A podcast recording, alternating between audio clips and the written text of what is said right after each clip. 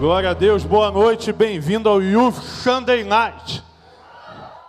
Muito bom estarmos juntos, muito bom esse tempo em que a juventude pode adorar a Deus, pode uh, celebrar junto da igreja. Eu queria louvar a Deus pela vida de cada pessoa que participou, do Vini, do André, todo mundo que está envolvido. Que o Senhor possa abençoar a vida de vocês. Vamos abrir as nossas Bíblias, ou ligá-las aí, em Oséias capítulo 2 talvez um dos textos mais lindos e mais ricos de toda a palavra de Deus, Oséia capítulo 2, a partir do versículo 14.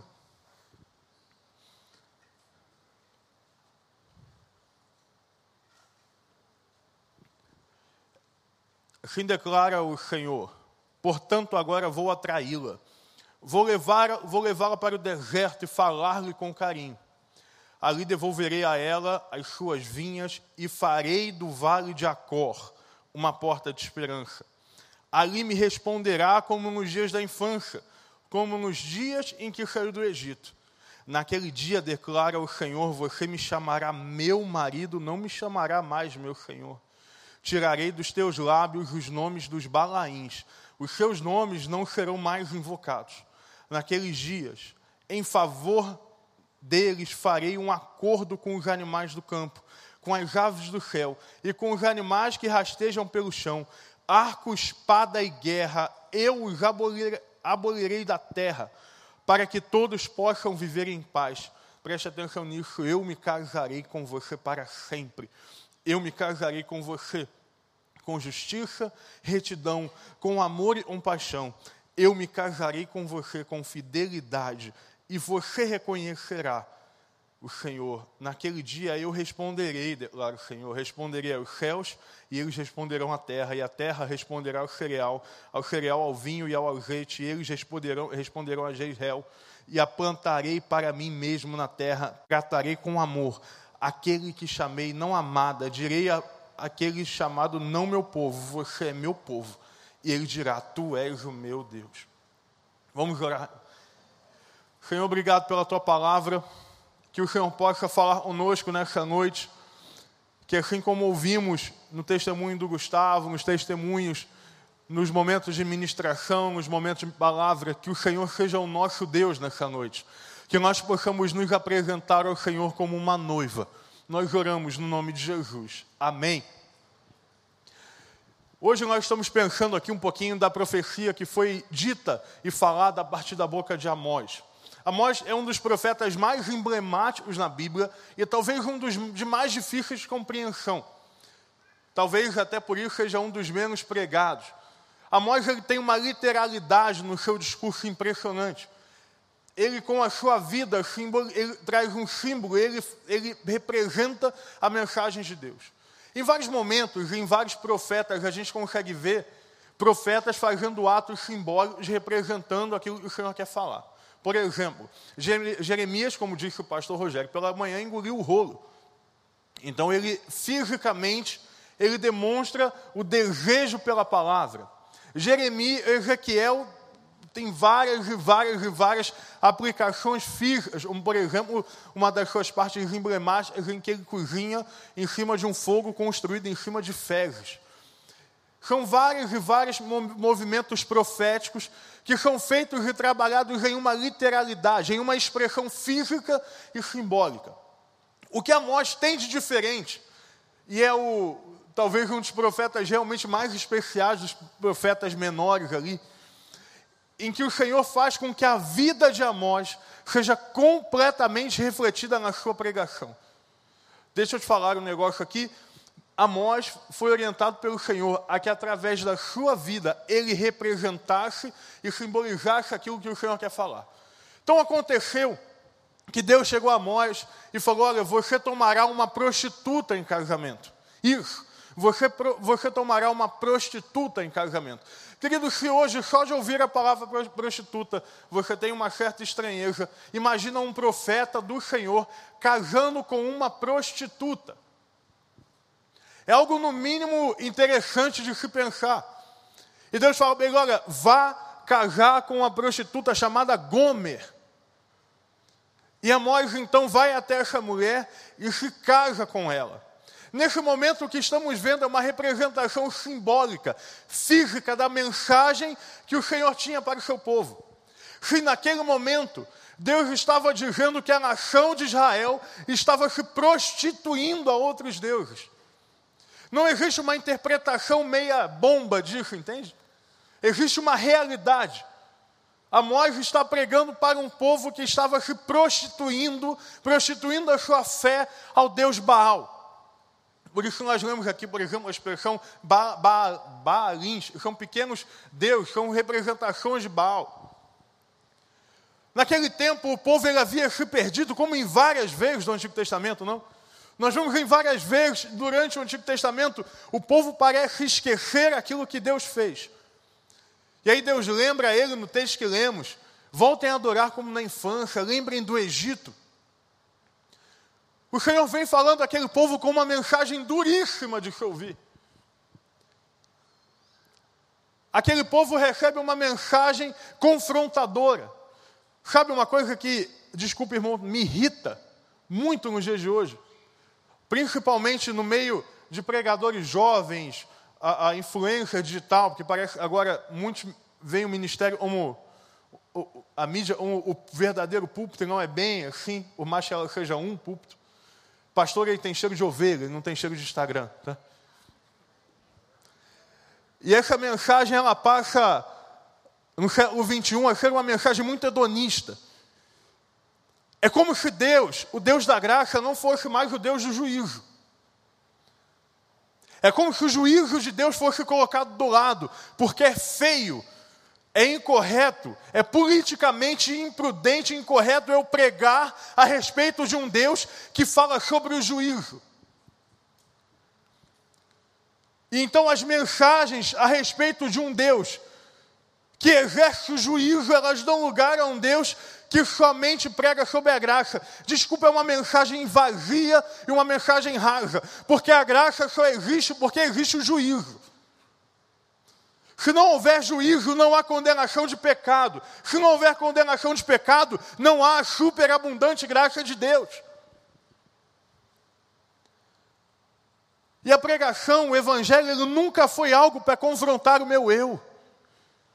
Às vezes eu escuto pessoas falando, pastor, eu queria, eu vim para o culto porque eu quero ouvir algo que conforte o meu coração. Querido, é claro, em momentos nós queremos ouvir algo que conforte o nosso coração. E o Evangelho é cheio de promessas, o Evangelho é cheio de, de afago.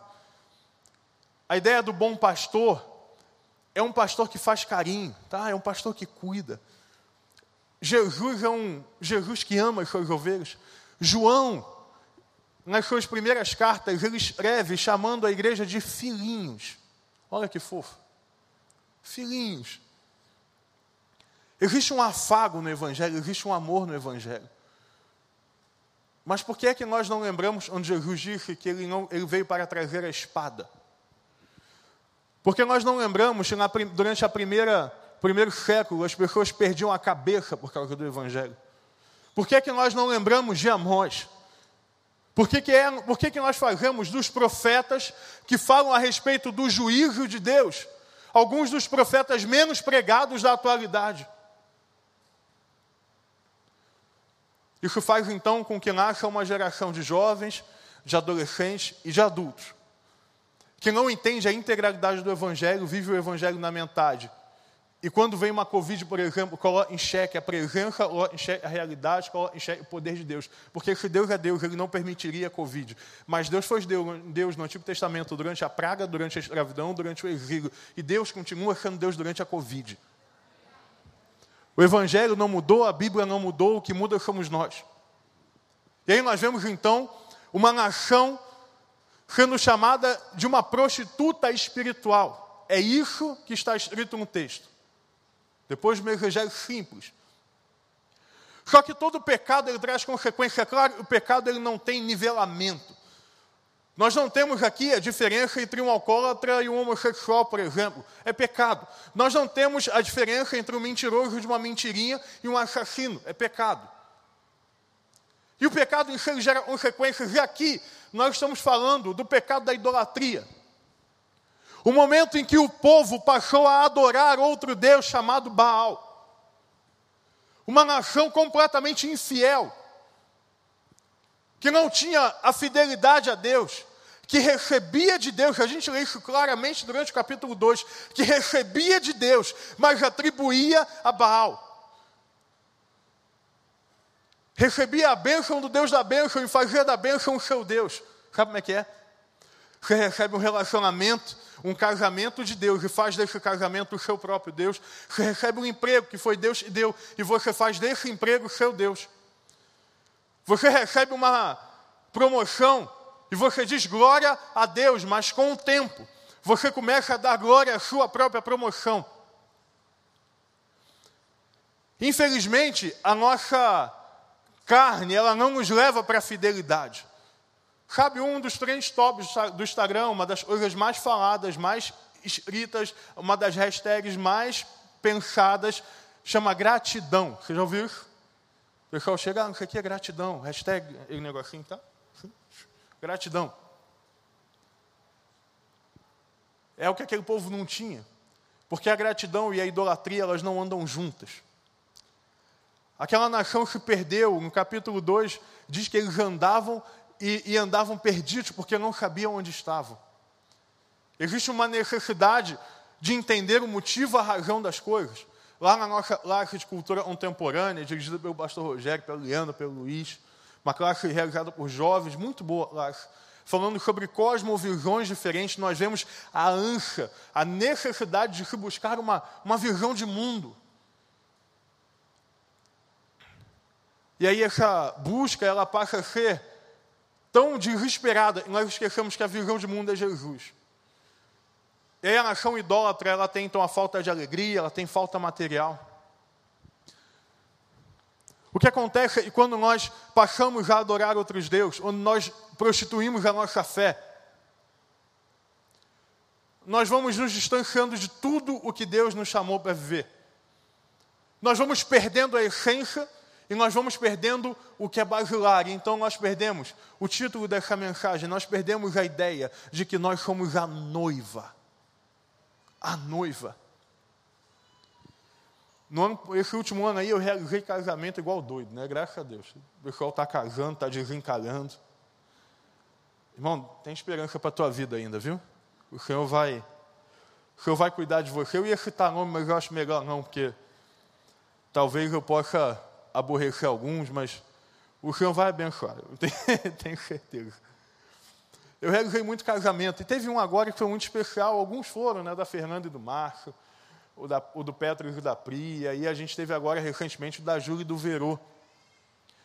Ah, e a Ju e Verô tiveram, Ju, a e Felipe Veronex, a gente chama Júlia, é Ju e Verô, é o apelido da gente, então você vai entender.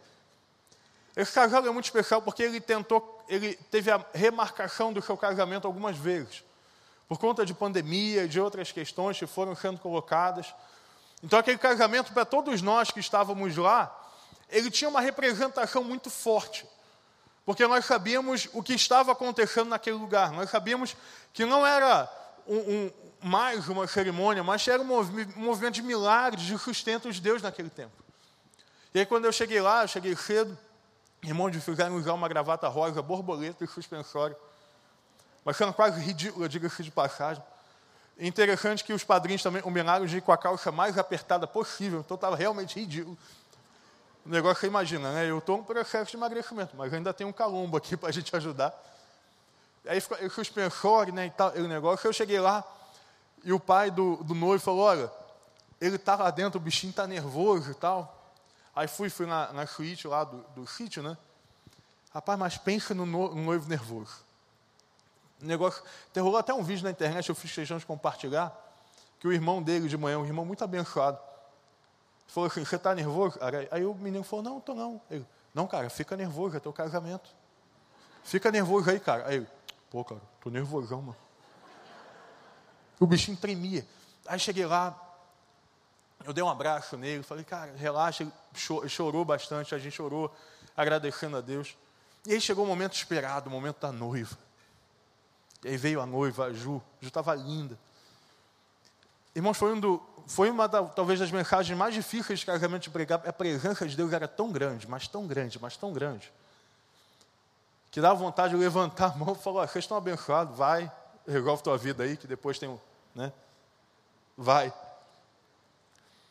E uma das coisas que mais me impressiona nos casamentos, e o pastor tem uma visão privilegiada, ele fica atrás do, do noivo, ele consegue ver o olho da noiva e o olho do noivo. É muito, muito, muito interessante. O pastor Paulo já fez miríades de casamento, né?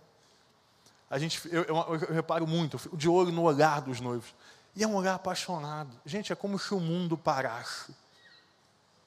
Eu, o meu, eu não consegui olhar para Raquel, porque eu chorei desesperadamente, então eu não lembro. Eu lembro da Raquel e já. Mas se você olhar para ela olhar para mim, vai ver porque eu chorei, né? Que o Senhor estendeu a mão sobre a minha vida falou, filho, não merece, não. É aquele olhar apaixonado. Que... Deixa eu explicar para você um negócio. Vem.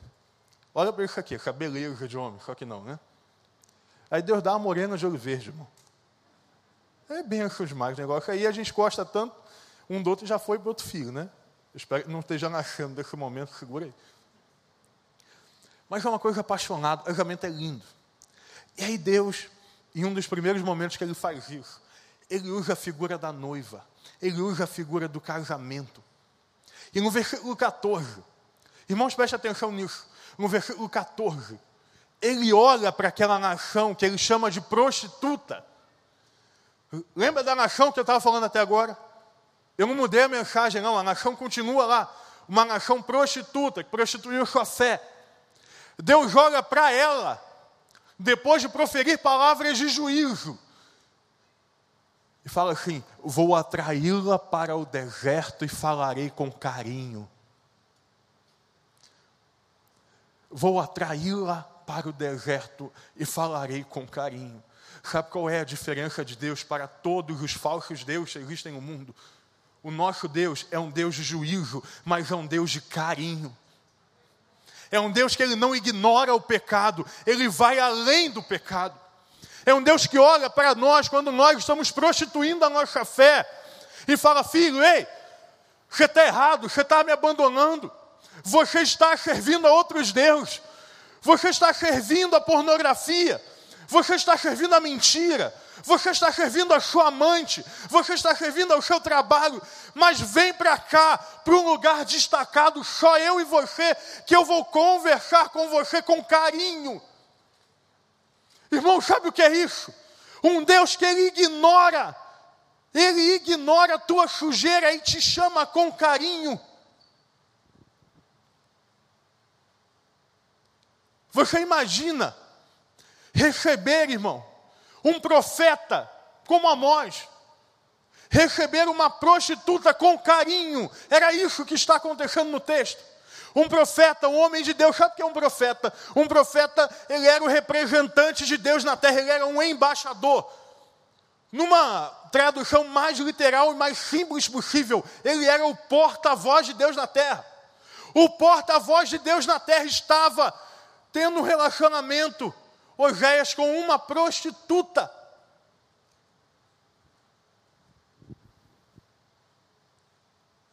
Esse é Oséias.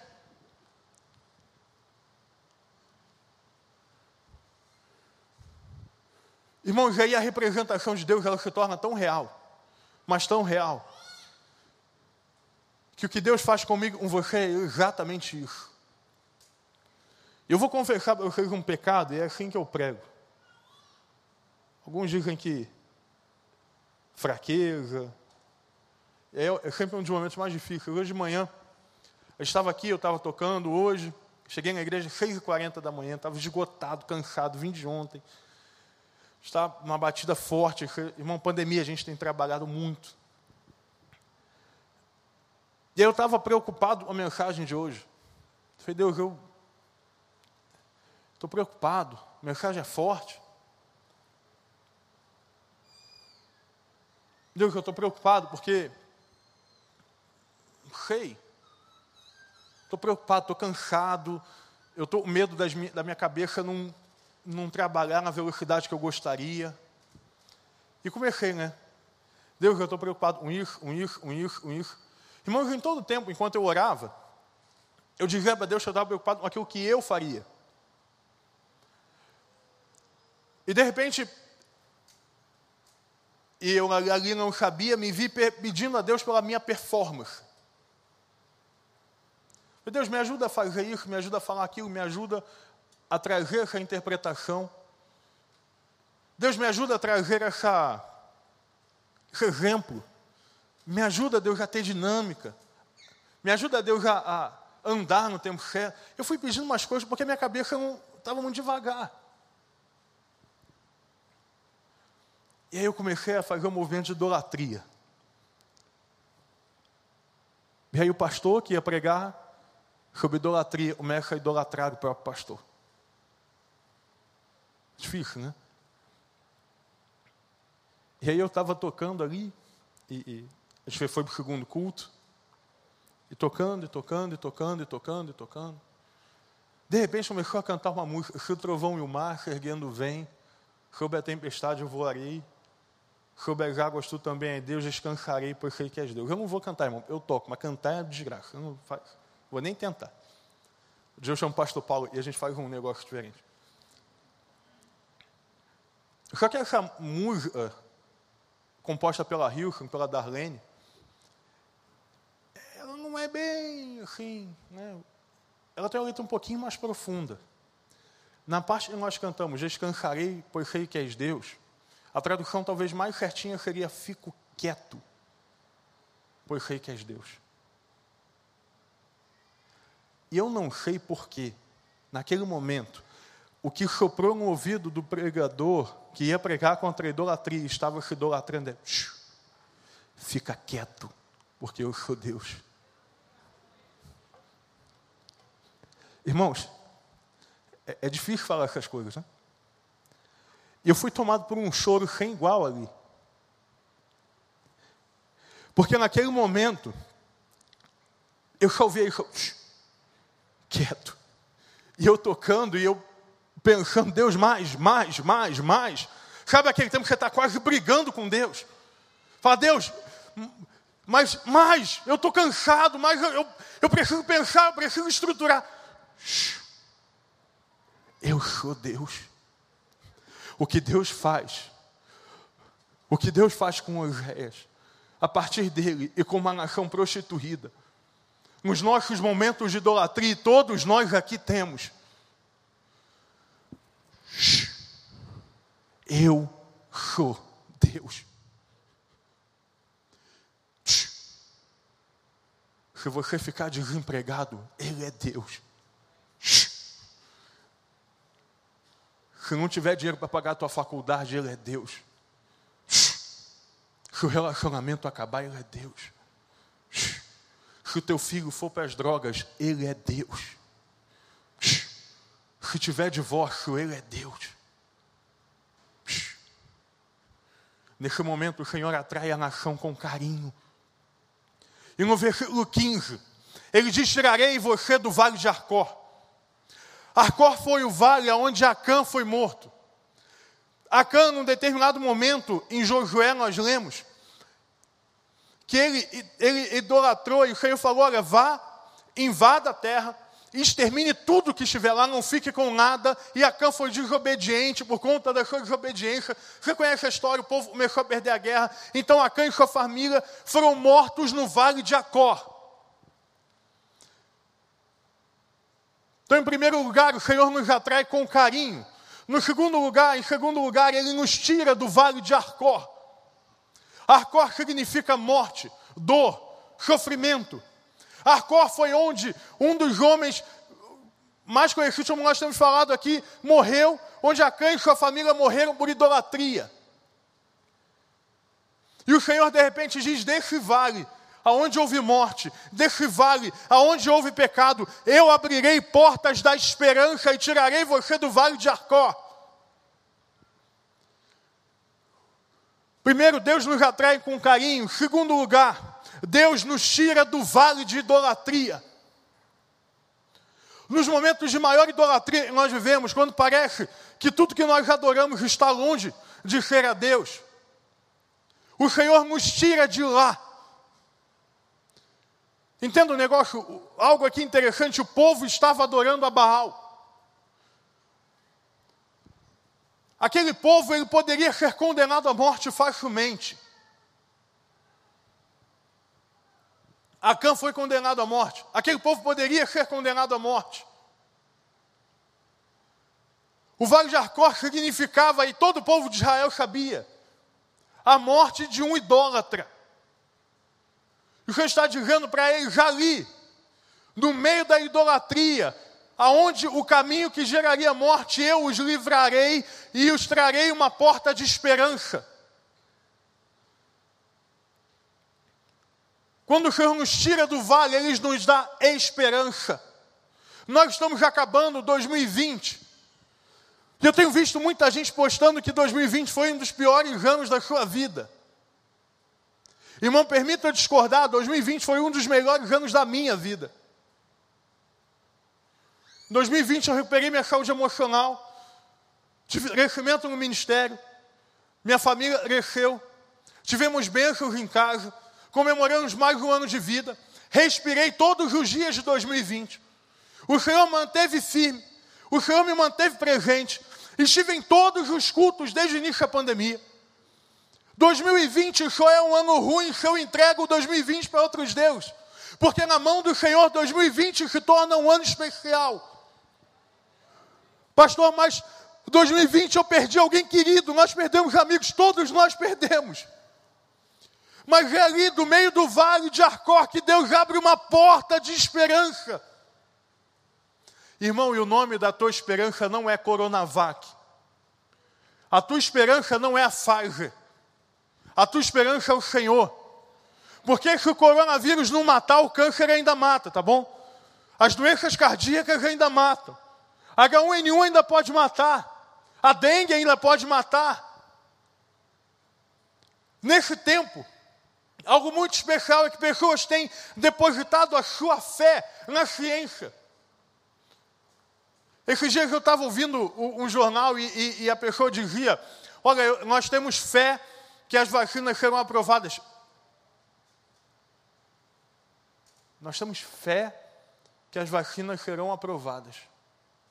Eu gosto muito do C.S. Lewis Giz, tem um livro dele chamado Deus no Banco dos Réus, é um livro fantástico. Ele fala o seguinte: como funciona um remédio? Um remédio, coisa mais simples, né? Uma, em uma linguagem muito simples, ele ativa o teu corpo, e muitos deles são assim, para que o seu próprio corpo reaja e se cure, certo? Não seria então essa cura também um milagre, porque Deus permitiu que o homem pensasse em como trabalhar nas suas próprias células? Mas é claro que a vacina é uma benção. Eu não estou tirando o mérito de quem a fez, não é isso. Louvado seja Deus pela vacina. Mas eu lembro, a Bíblia diz que uns confiam em carros outros em cavalos, mas nós faremos menção ao nome do Senhor, o nosso Deus. Enquanto uns estão colocando a esperança no Senhor, na vacina, na Pfizer. Enquanto uns têm se dobrado, dizendo assim: olha, eu não tomo vacina X, eu não tomo vacina Y. Porque eu não acredito. Irmãos, eu acredito, é minha vida, está nas mãos de Deus. Se ele é vacinado ou não, ele me mata. Olha que interessante. A nossa vida está nas mãos de Deus. Não existe início, meio e fim que não seja programado pelo Senhor. Os gregos, eles tentaram fazer isso. A gente chamou de, de destino. Eles chamavam de moira. Era uma representação de três mulheres, que uma tecia o, o fio da vida, a outra media o fio da vida e a terceira velhinha cortava o fio da vida. Os gregos tentavam achar justificativas para isso. Mas o Senhor, Ele é aquele que mede a nossa linha é aquele que corta a nossa linha e faz a nossa linha. Irmão, você está com medo da Covid, não tem problema, mas não dá a ela o lugar de Deus na sua vida. Não coloca sobre uma vacina o poder da cura, porque a cura vem do Senhor. Você sabia que a ideia da noiva é que o Senhor um dia resgatará a sua noiva? É que o Senhor um dia trará a sua noiva para um lugar onde não há lágrima, onde não há sofrimento, onde não há doença, onde não há dor alguma, onde nós não perdemos ninguém. Haverá um dia em que a vacina não precisará de mais nada.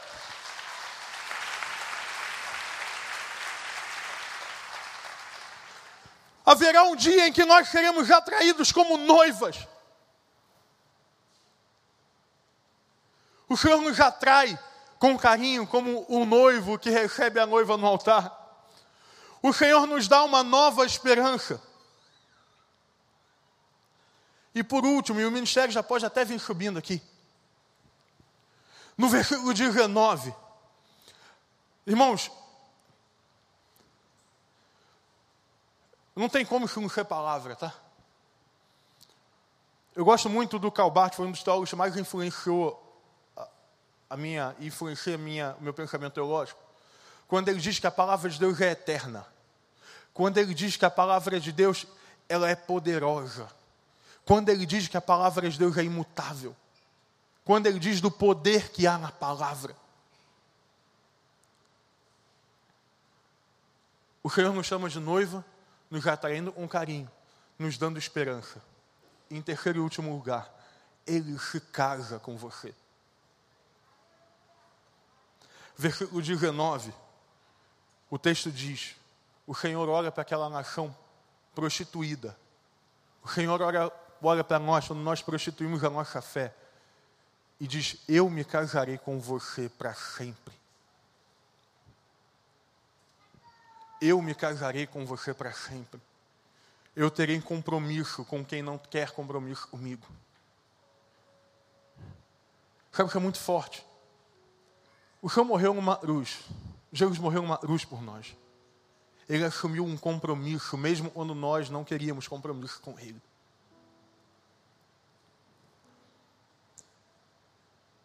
E aí Ele nos chama de noiva e diz: Eu me casarei com você para sempre. Sabe qual é a diferença entre Deus e Baal? Entre Deus e o teu dinheiro, Deus e os deuses falsos que nós adoramos? É que no momento em que o bicho pega, no momento da dor, do vale, é como se os deuses falsos escorressem pelas nossas mãos. Irmãos, eu estava confiando tanto em mim, que no momento em que eu estava cansado, eu pude me ver escorrendo pelas minhas mãos, sabe?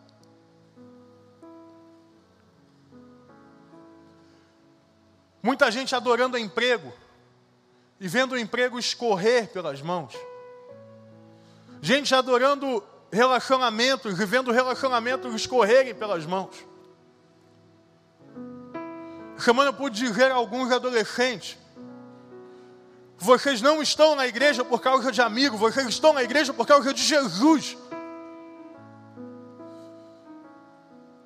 Porque pelos amigos nós somos feridos, isso acontece. Irmão, vida em comunidade é vida de relacionamento pessoal. E vida de relacionamento pessoal machuca.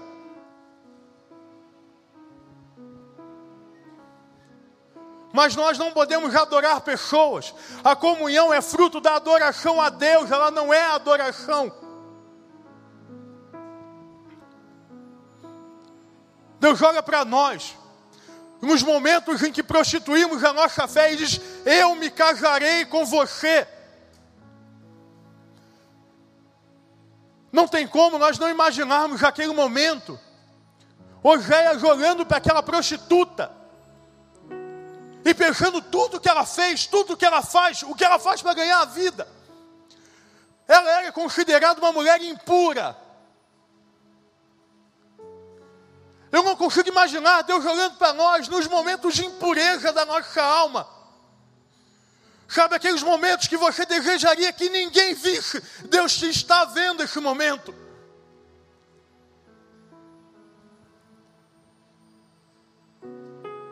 E nesse momento, quando nós estamos nos prostituindo espiritualmente, quando nós dizemos não ao Senhor, não ao corpo, não à igreja, não ao propósito, Deus olha para nós e diz: Ei, ainda se prostituindo, eu me casarei com você para sempre. Isso diz para mim que a fidelidade de Deus é imutável para nós. Irmão, peque. Vai. Palavra difícil de um pregador, peque. Tente achar o seu Deus. um Deus falso. E você verá isso dito pela boca de um dos maiores pecadores desse auditório, que só há um Deus na face da terra e do mundo. Nós temos visto aqui jovens, adolescentes, que chegam aqui adorando tudo que você imaginar. Desde Beuzebu, desde Exu, Deus de Pombagira, até pornografia, celular, dinheiro, carreira, família.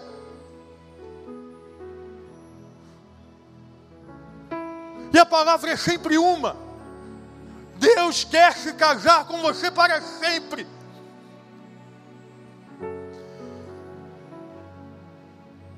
Sabe por que você não pode ter medo de ouvir uns nomes desses? Porque o nome acima de todo nome chama Jesus. O único nome que será que nós dobraremos o nosso joelho ao Senhor.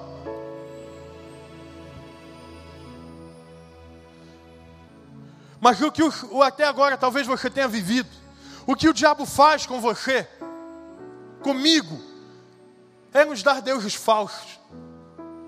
E nós vamos estabelecendo deuses, até por causas justas às vezes.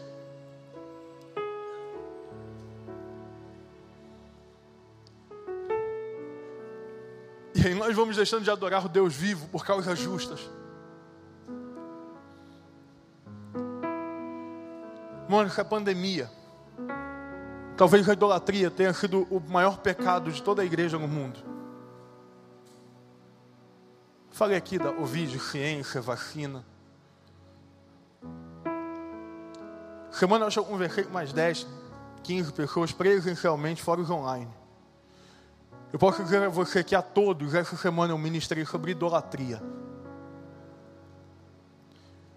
Porque existe uma falta do presencial, sabe? Não é que Deus só aqui, eu creio nisso, eu creio, o mesmo Deus, o mesmo Espírito está agindo na casa da galera que está com a gente aqui. Mas para muitos, por exemplo, para mim isso é muito importante, estar aqui é algo vital. E parece que a ausência foi escondendo as pessoas de Deus, escondendo. E a noiva passou a se apresentar a Deus como uma prostituta espiritual. E nós, a noiva, passamos a só viver essa prostituição espiritual de pecado. Mas eu queria lembrar você nessa noite a palavra de Deus, a pregação de João Batista, quando ele diz: a noiva pertence ao noivo.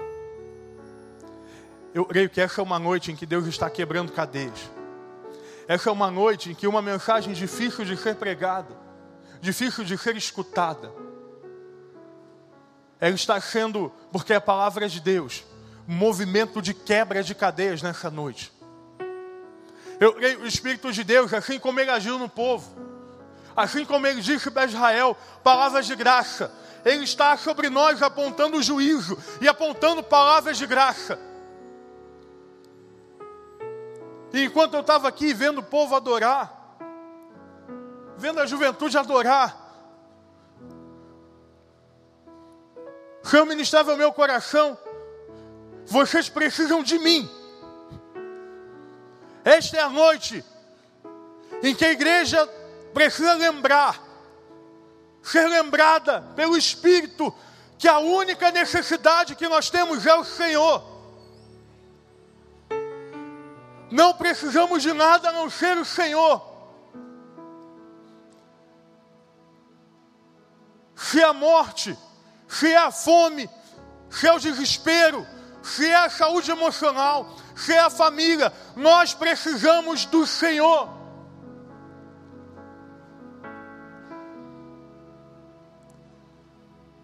Baixa tua cabeça, fecha teu olho nesse momento. Nós passamos um pouco do tempo, mas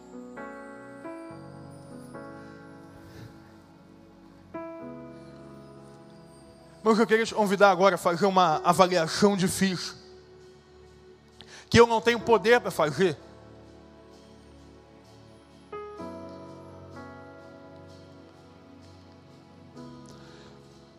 Olhe para a sua vida agora, faça uma análise, peça ao Senhor que sonde o teu coração.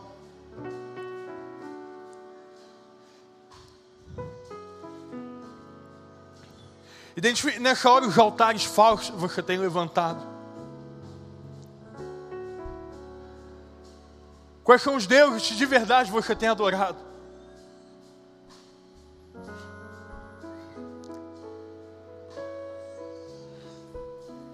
Nessa noite, o Senhor está te chamando como noiva. Se você quer hoje se apresentar a Deus como uma noiva, se você quer nessa noite quebrar os vários e vários e vários altares que tem se levantado, eu gostaria de pedir para levantar sua mão nessa hora. Só eu estou vendo, pode ficar tranquilo. Amém. Amém. Amém. Levante a sua mão, querido, nessa hora. Pastor, eu preciso quebrar os altares da minha vida. Amém. Amém. Amém. Você quer quebrar altares na sua vida? Amém. Amém. Amém. Pastor, eu preciso quebrar os altares da minha vida. Levanta a sua mão com coragem. É uma decisão muito difícil essa. Amém. Amém. Amém. Amém. Amém. Aleluia.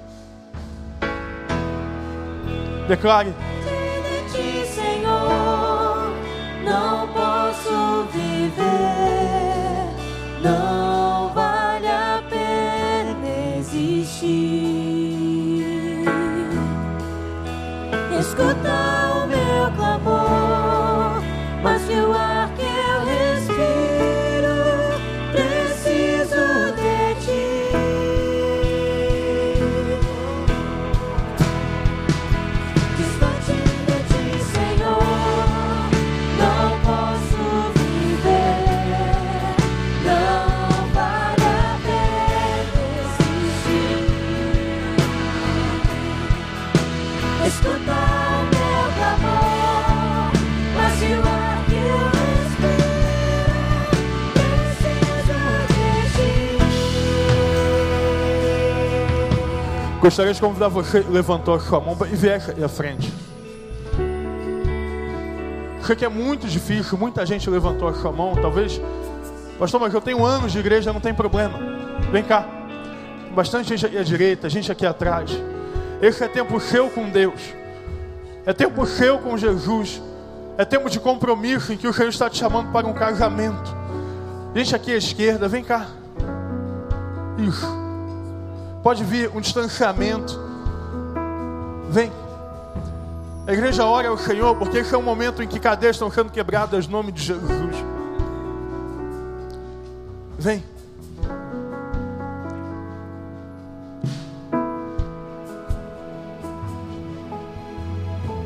Vem.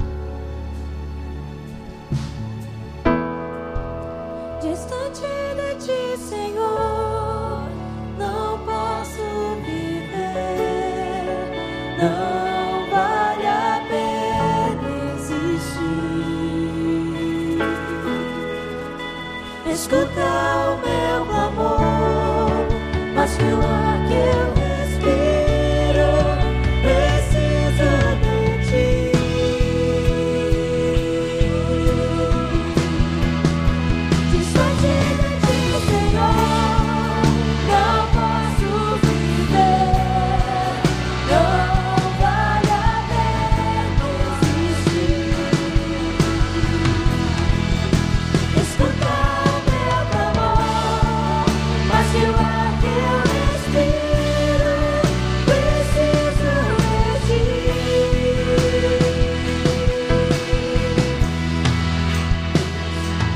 Deus, nessa noite, nós declaramos que o Senhor é o único Deus sobre nós. Nós declaramos que o Senhor é o único Deus sobre as nossas vidas.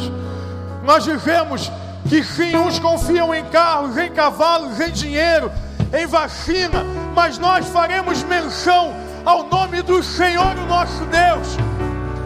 Deus, nessa noite altares sejam derrubados, pactos sejam desfeitos, armadilhas sejam quebradas, que sonhos agora sejam destruídos e que o nosso coração esteja renovado no Senhor.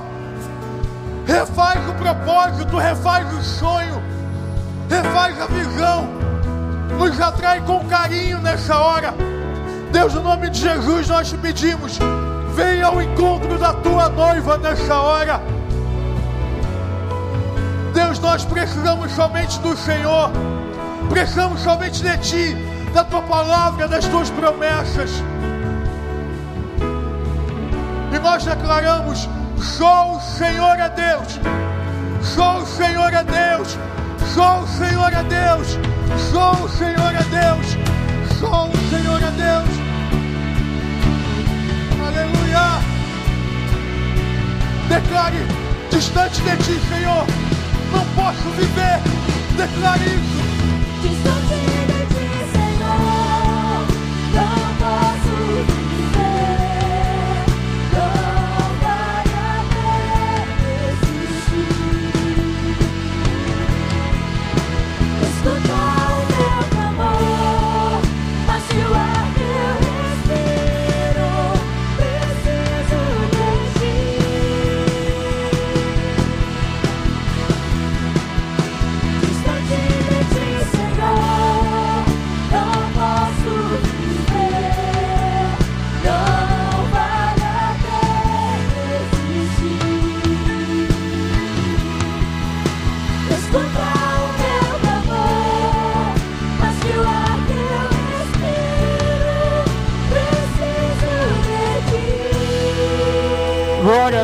Pode aplaudir o nome do Senhor.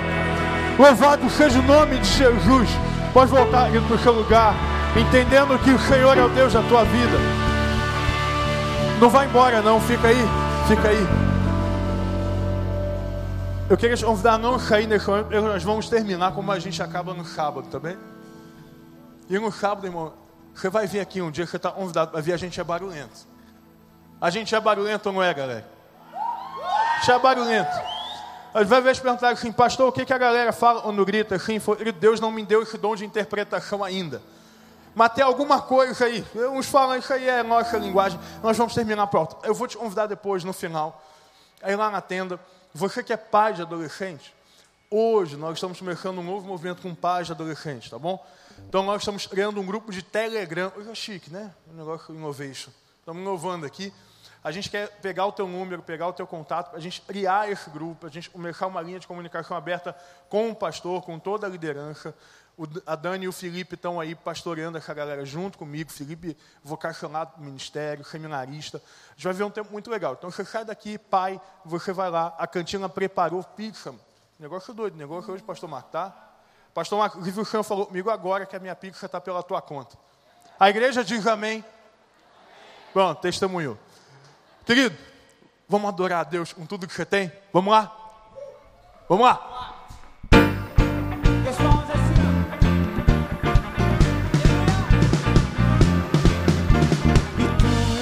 Deus, vamos te adorar. Seguimos cantando sem parar, te entronizar, pois tu és digno.